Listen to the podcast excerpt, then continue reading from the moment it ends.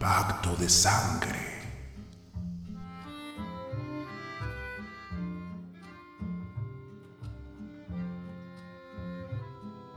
Autor Mario Benedetti. Narrador Mario Peralta.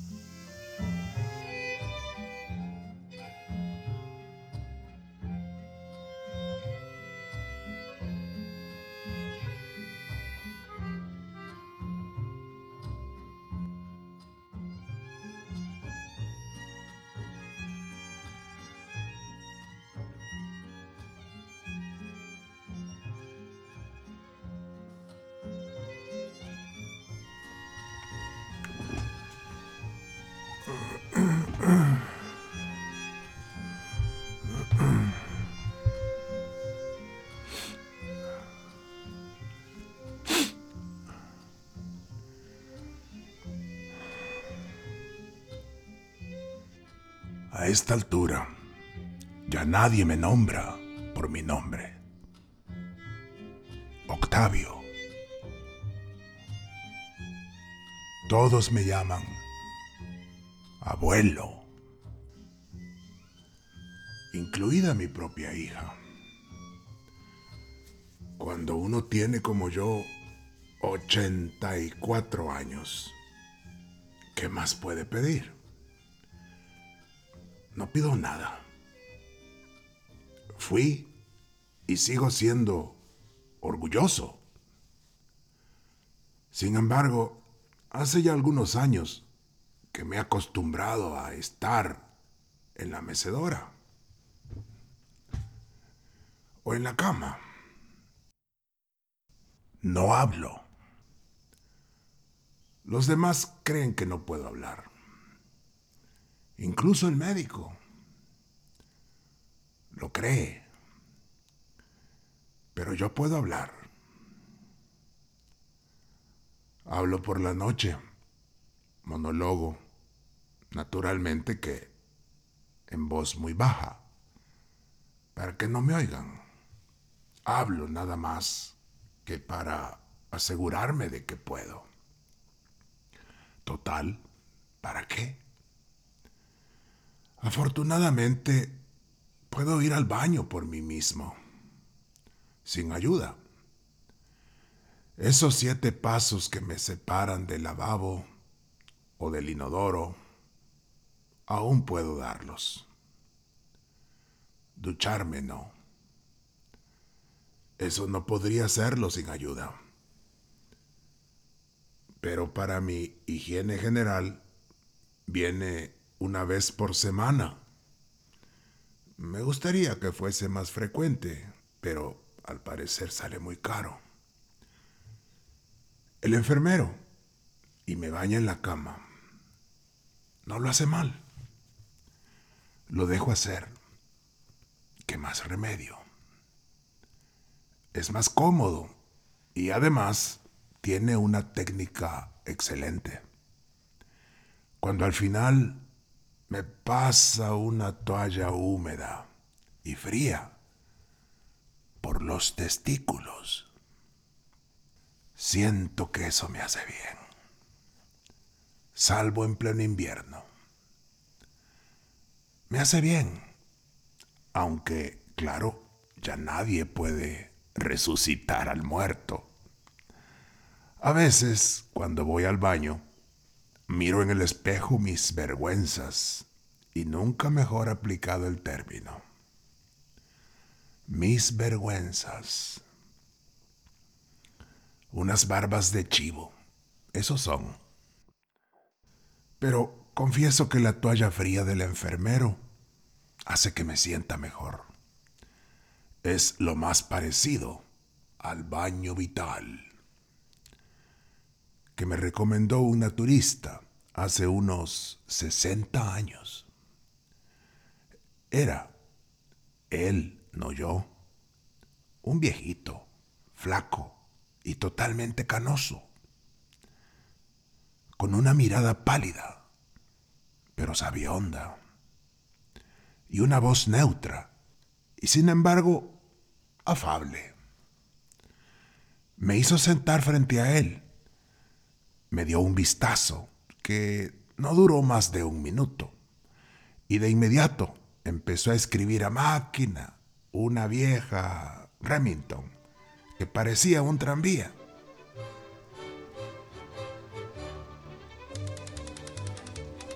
Era mi ficha de nuevo paciente.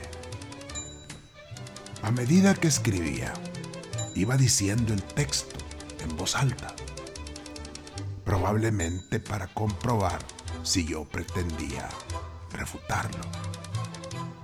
Era increíble. Todo lo que iba diciendo era rigurosamente cierto. Dos veces sarampión. Una vez rubiola y otra escarlatina. Difteria, tifus. De niño hizo mucha gimnasia. Menos mal, porque si no, hoy tendría problemas respiratorios. Varices prematuras. Hernia inguinal reabsorbida. Buena dentadura, etc. Hasta ese día no me había dado cuenta de que era poseedor de tantas taras juntas. Pero gracias a aquel tipo y sus consejos, de a poco fui mejorando. Lo malo vino después,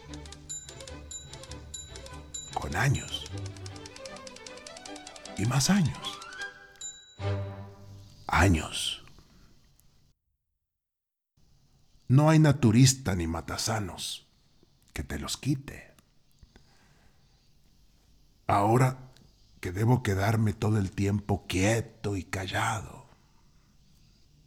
Quieto por obligación, callado por vocación. Mi diversión es recorrer mi vida, buscar y rebuscar algún detalle que creía olvidado. Y sin embargo, estaba oculto en algún recoveco de la memoria. Con mis ojos casi siempre llorosos, no de llanto, sino de vejez, veo y recorro las palmas de mis manos. Ya no conservan el recuerdo táctil de las mujeres que acaricié, pero en la mente sí las tengo.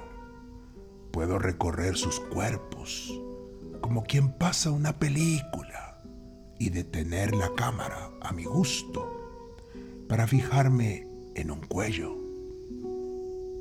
¿Será el de Ana? Que siempre me conmovió. En unos pechos. ¿Serán los de Luisa? Que durante un año entero me hicieron creer en Dios. En una cintura.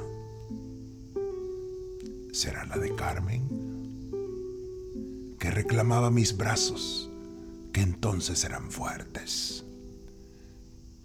En cierto pubis de musgo rubio, al que yo llamaba mi bellocino de oro. Será el de Emma que aparecía tanto en mis ensueños. Matorral de lujuria, como en mis pesadillas.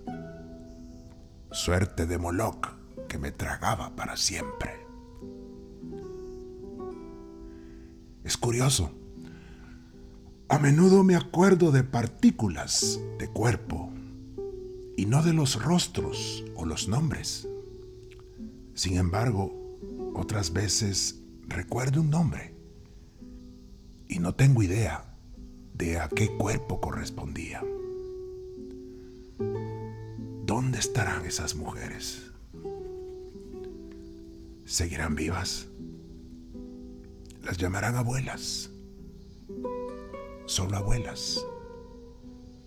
Y no habrá nadie que las llame por sus nombres. La vejez nos sumerge en una suerte de anonimato. En España, dicen, o decían los diarios, murió un anciano de 60 años. Los cretinos. ¿Qué categoría reservan entonces para nosotros? Octogenarios pecadores. Escombros, ruinas, esperpentos. Cuando yo tenía 60 era cualquier cosa, menos un anciano.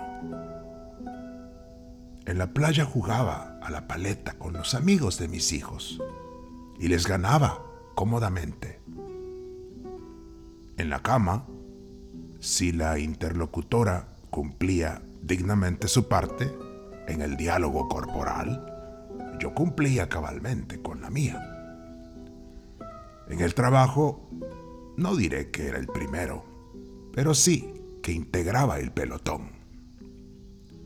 Supe divertirme, eso sí, sin agraviar a Teresa. He ahí un nombre que recuerdo junto a su cuerpo. Claro que es el de mi mujer. Estuvimos tantas veces juntos, en el dolor, pero sobre todo en el placer. Ella, mientras pudo, supo cómo hacerlo. Puede ser que se imaginara que yo tenía mis cosas por ahí, pero jamás me hizo una escena de celos. Esas porquerías que corroen la convivencia como contrapartida, cuide siempre de no agraviarla, de no avergonzarla, de no dejarla en ridículo. Primera obligación de un buen marido, porque eso sí es algo que no se perdona. La quise bien, claro que con un amor distinto. Era de alguna manera mi complemento y también el colchón de mis broncas. Suficiente. Le hice tres varones y una hembra. Suficiente. El ataque de asma que se la llevó fue el prólogo de mi infarto. 68 tenía y yo 70. O sea que hace 14 años. No son tantos. Ahí empezó mi marea baja. Y sigue. ¿Con quién voy a hablar? Me consta que para mi hija y para mi yerno soy un peso muerto. No diré que no me quieren, pero tal vez sea de la manera como se puede querer a un mueble de anticuario o a un reloj de cuco o en estos tiempos a un horno de misar. No digo que eso sea injusto, solo quiero que me dejen pensar. Viene mi hija por la mañana, temprano, y no me dice, ¿qué tal papá? sino, ¿Qué tal abuelo? Como si no proviniera de mi prehistórico espermatozoide. Viene mi yerno al mediodía y dice, ¿qué tal abuelo? En él no es una errata, sino una muestra de afecto, que aprecio como corresponde, ya que él procede de otro espermatozoide. Italiano tal vez, puesto que se llama Aldo Cagnoli. Qué bien, me acordé del nombre completo. A una y a otro les respondo siempre con una sonrisa, un cabeceo conformista y una mirada, lacrimosa como de costumbre, pero inteligente esto me lo estoy diciendo a mí mismo. De modo que no es vanidad, no presunción, ni coquetería senil. Algo que hoy se lleva mucho. Digo inteligente, sencillamente porque es así. También tengo la impresión de que ellos agradecen al Señor de que yo no pueda hablar. Eso se creen. Imagino que se imaginan. Cuánta cháchara de viejo nos estamos ahorrando. Y sin embargo, bien que se lo pierden. Porque sé que podría narrarles cosas interesantes, recuerdos, que son historia. ¿Qué saben ellos de las dos guerras mundiales? De los primeros Ford a bigote, de los Olímpicos de Colombes, de la muerte de Batle y Ordóñez, de la despedida a Rodó cuando se fue a Italia, de los festejos cuando el centenario.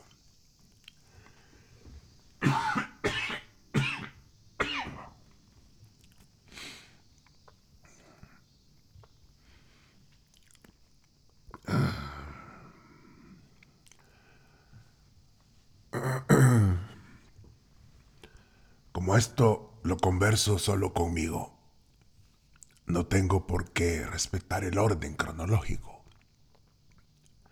Menos mal. Que saben, ¿eh? Solo una noticia, o una nota al pie de página, o una mención en la perorata de un político. Nada más. Pero el ambiente, la gente en las calles, la tristeza o el regocijo en los rostros, el sol o la lluvia sobre las multitudes, el techo de paraguas en la Plaza Cagancha, cuando Uruguay le ganó 3 a 2 a Italia, en las semifinales de Ámsterdam, y el relato del partido no venía como ahora por satélite, sino por telegramas.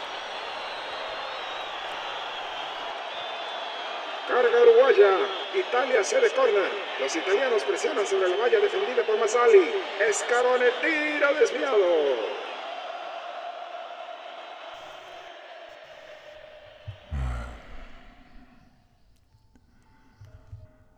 Nada saben y se lo pierden.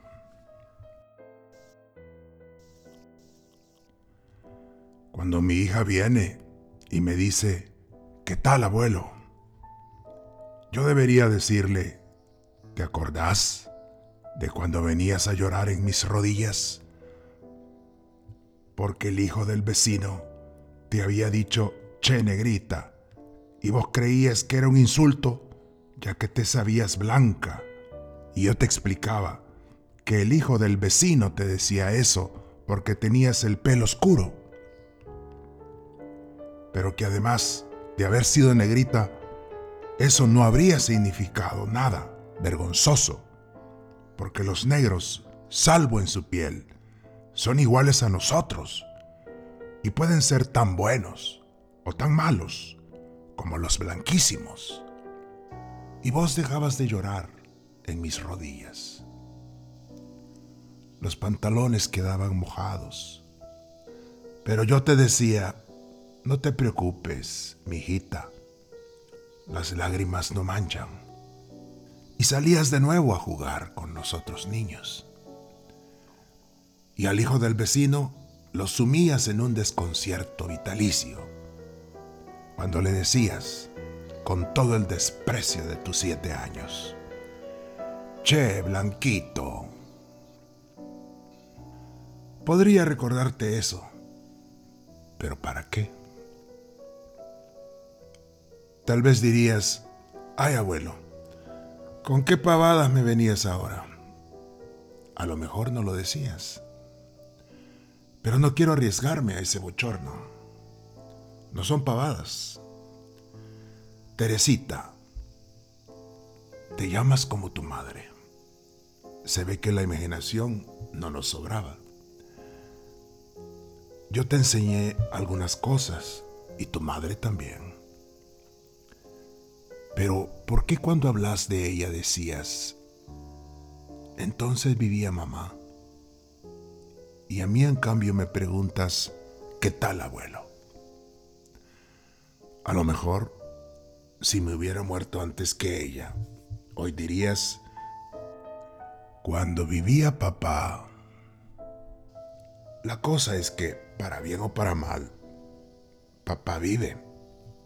No habla, pero piensa. No habla, pero siente. El único que con todo derecho me dice abuelo es, por supuesto, mi nieto, que se llama Octavio, como yo. Al parecer, tampoco a mi hija y a mi yerno les sobraba imaginación. Ahí está la clave. Cuando le digo Octavio, le digo, porque con mi nieto es con el único ser humano con el que hablo, además de conmigo mismo. Claro. Esto empezó hace un año, cuando Octavio tenía siete. Una vez yo estaba con los ojos cerrados y, creyéndome solo, dije en voz no muy alta, pero audible, carajo, me duele el riñón. Pero no estaba solo. Sin que yo lo advirtiera, había entrado mi nieto pero abuelo, estás hablando, dijo con un asombro alegre que me conmovió. Le pregunté si había alguien en la casa y como dijo que no, que no había nadie, le propuse un convenio. Por un lado, él mantenía el secreto de que yo podía hablar y por otro, yo le contaría cuentos que nadie sabía.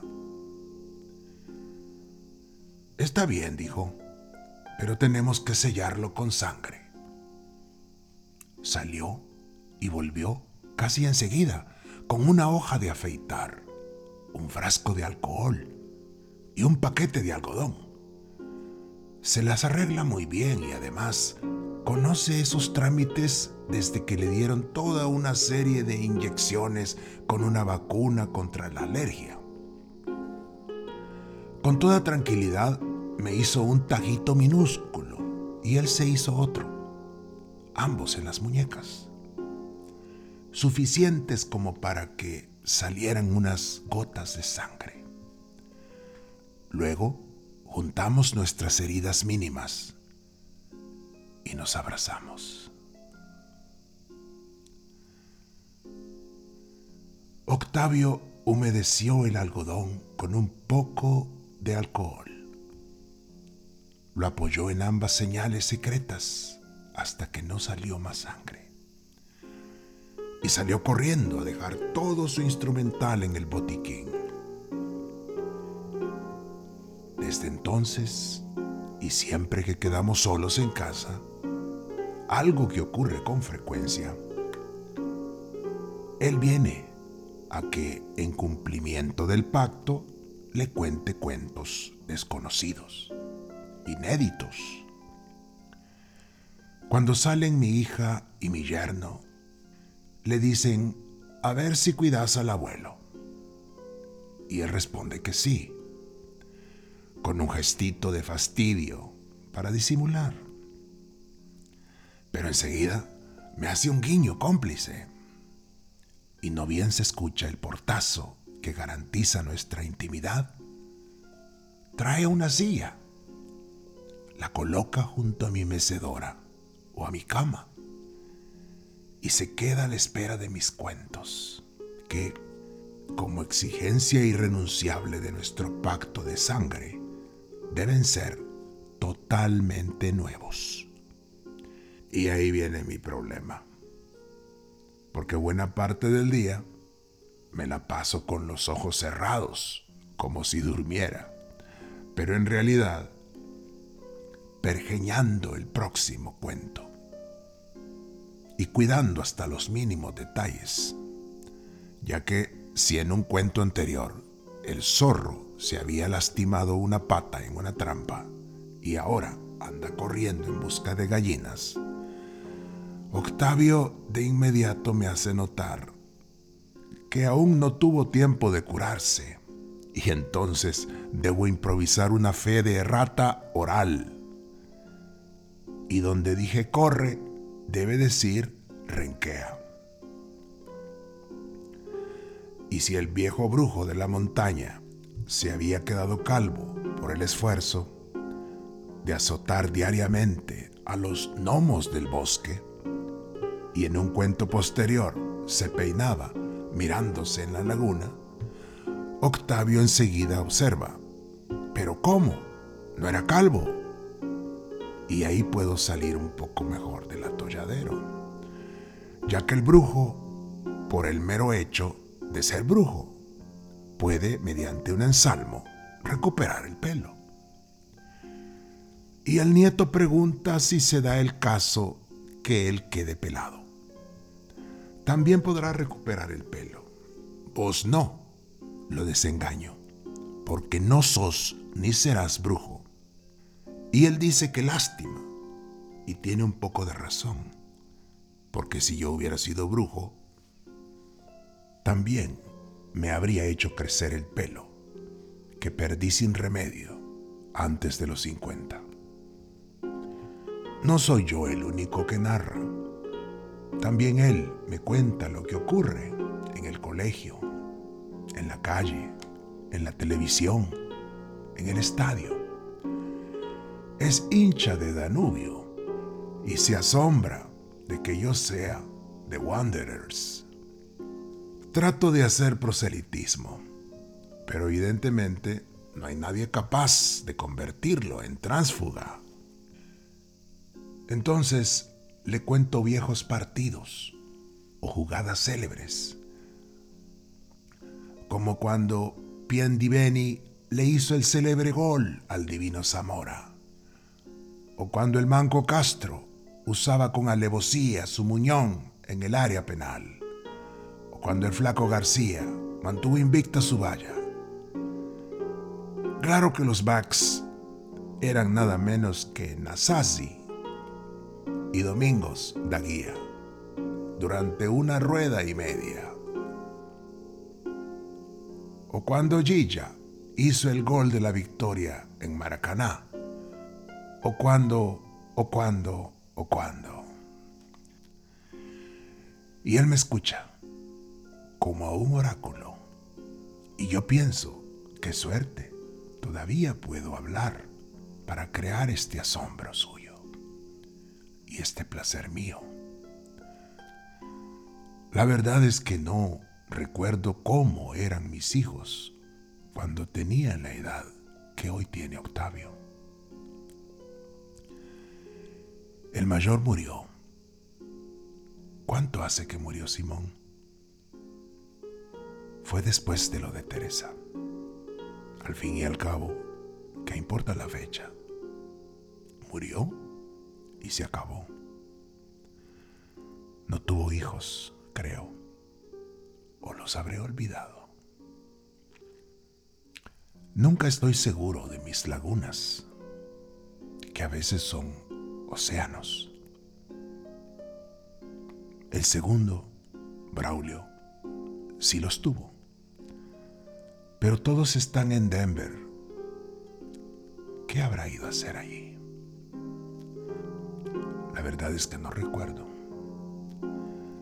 A veces manda fotos tomadas con su encantadora Polaroid o alguna postal con un abrazo para el viejo.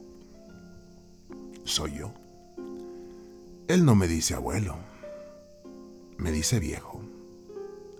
Me cago en la diferencia. Reconozco que una vez me mandó una radio a transistores.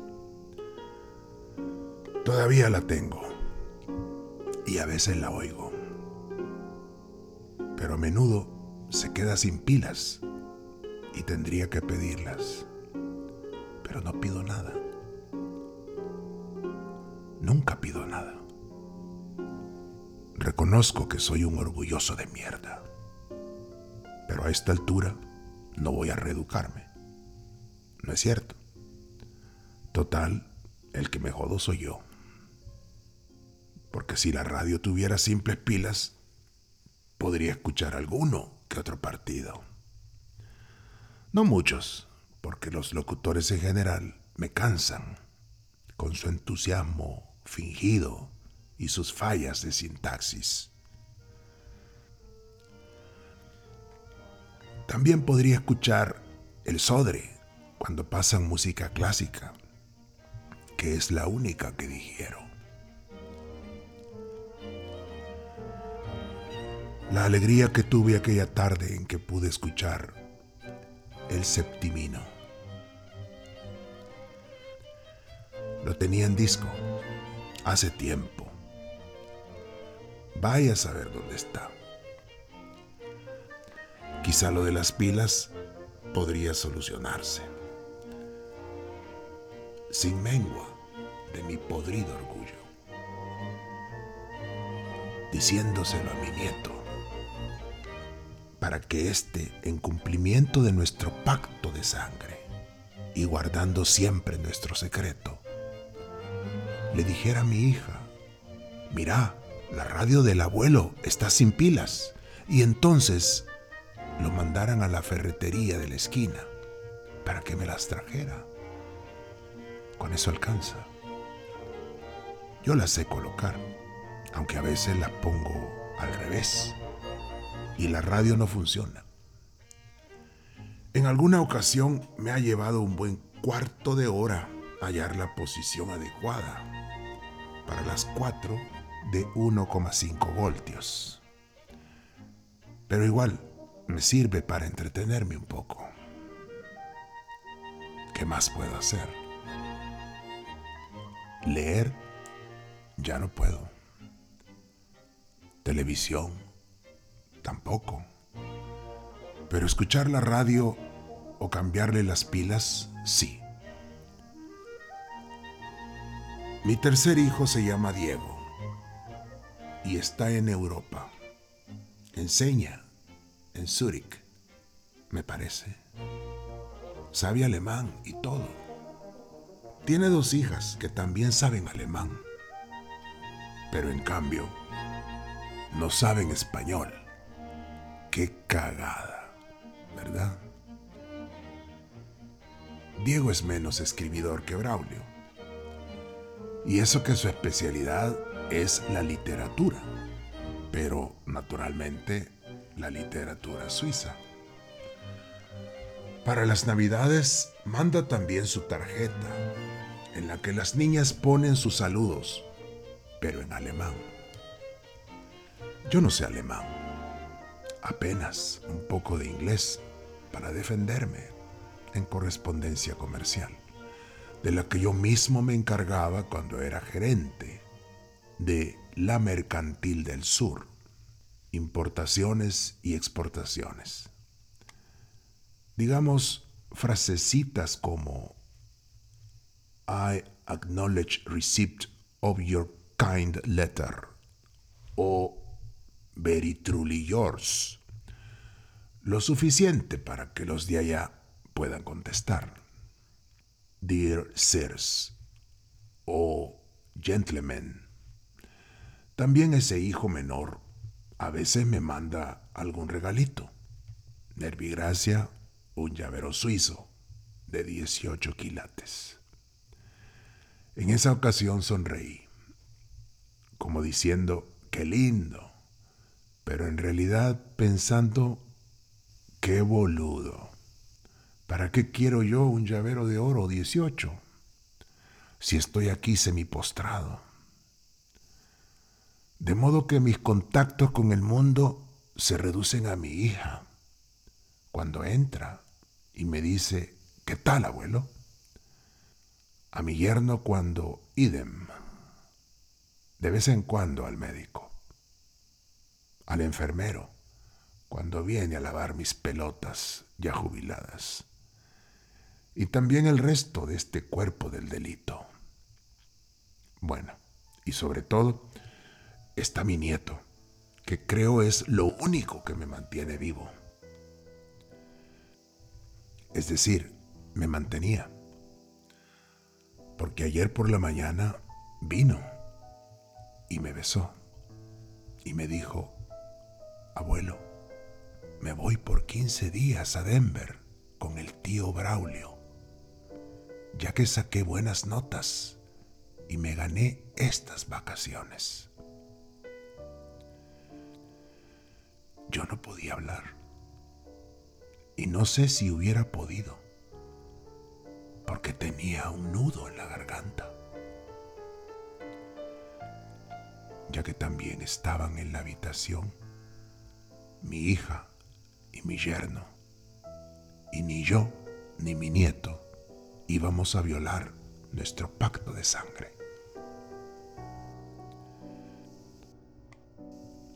Así que le devolví el beso, le apreté la mano Puse un instante mi muñeca junto a la suya, como testimonio de lo que ambos sabíamos. Y sé que él entendió perfectamente cuánto lo iba a extrañar, ya que no iba a tener a quien contarle cuentos inéditos. Y se fueron.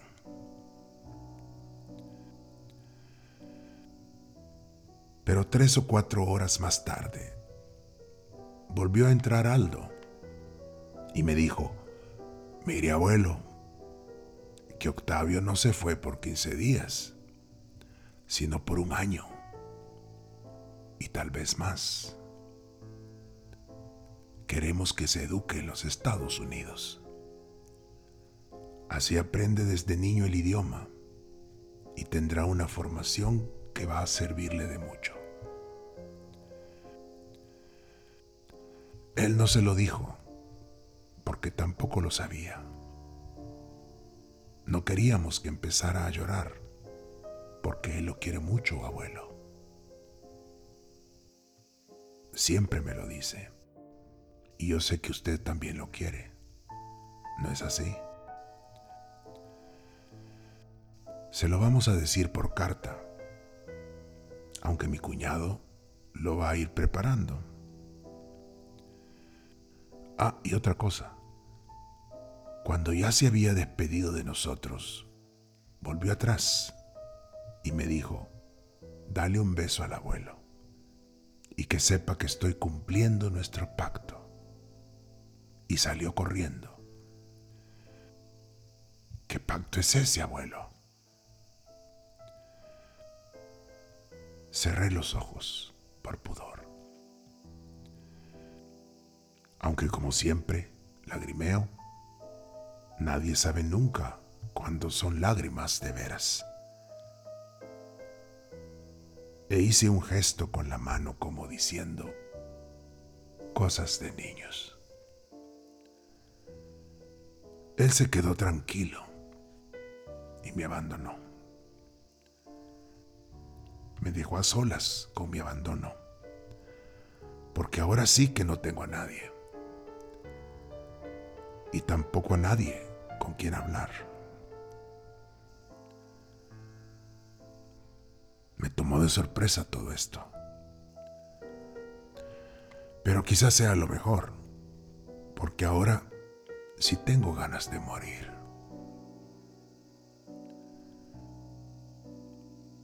Como corresponde a un despojo de 84 años.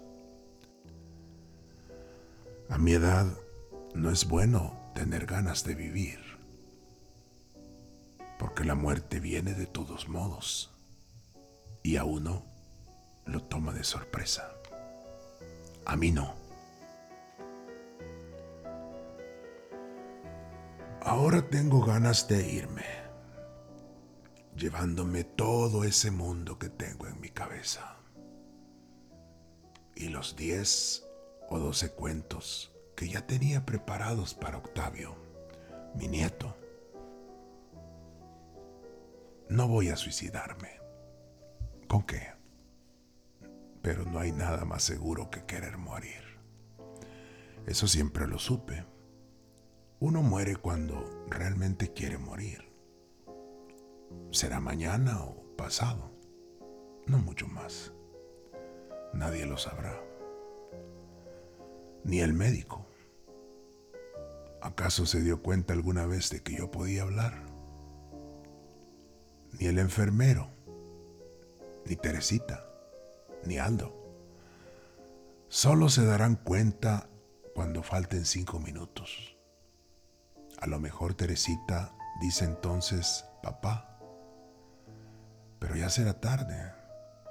Y yo en cambio no diré chao, apenas adiosito, con la última mirada. No diré ni chao, para que alguna vez se entere Octavio, mi nieto, de que ni siquiera en ese instante peliagudo violé nuestro pacto de sangre y me iré con mis cuentos a otra parte o a ninguna.